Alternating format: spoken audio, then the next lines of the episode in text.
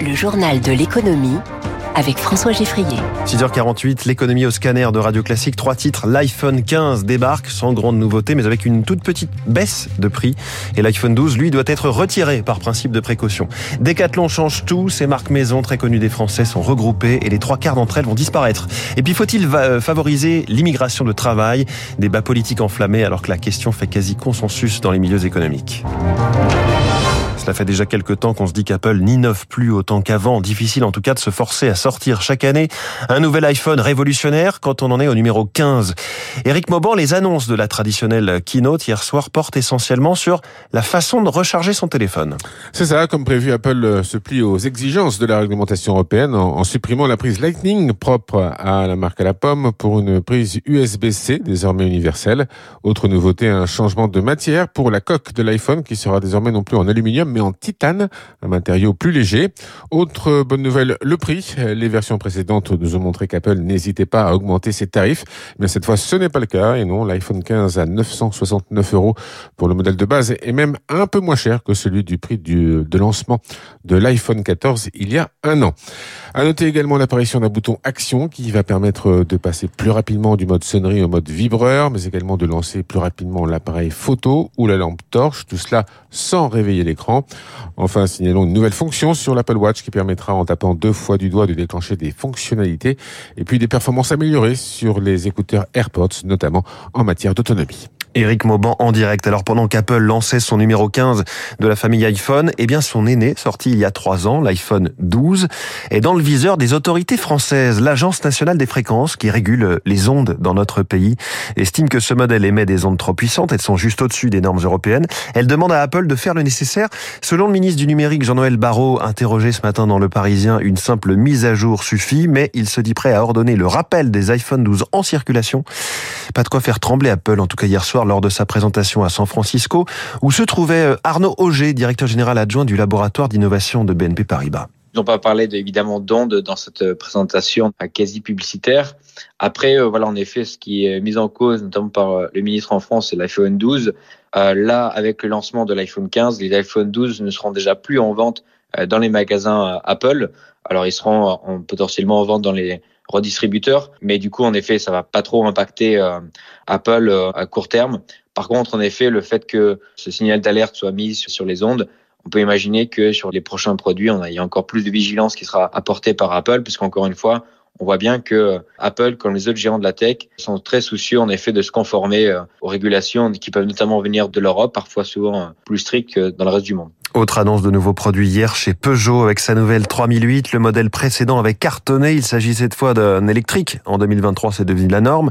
Un lancement crucial pour Peugeot, nous explique Alain Froli, journaliste essayeur chez Caradisiac. Ce lancement est important pour Peugeot parce que ça va euh, lui permettre d'aller concurrencer des SUV électriques, euh, notamment chinois, qui sont euh, très performants, efficients.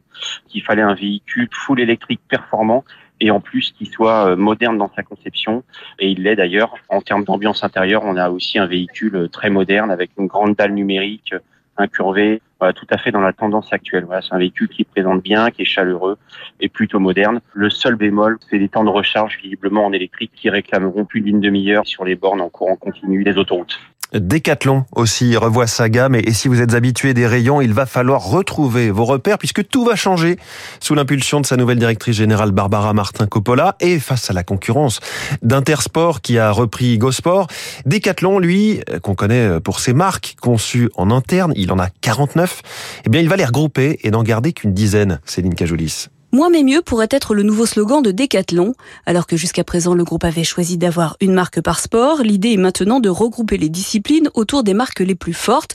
Toutes les activités de plein air avec Quechua, Tribord pour les sports d'eau, Between pour les mobilités douces ou encore Domios pour le fitness et les sports de combat. Le tout pour réduire le nombre de références.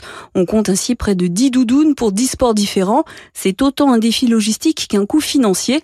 En supprimant les doublons, l'enseigne espère faire baisser de 20% l'offre l'offre en magasin, car l'autre défi de Decathlon, c'est de trouver un nouveau point d'équilibre entre les magasins géants qui proposent tout et les magasins plus petits dont l'offre peut être complétée par des grandes marques ou par les ventes en ligne pour mieux coller aux attentes des clients. Céline Cajoulis, l'économie française ralentit, ça se confirme. La Banque de France ne prévoit que 0,1 ou 0,2% de croissance pour ce troisième trimestre 2023.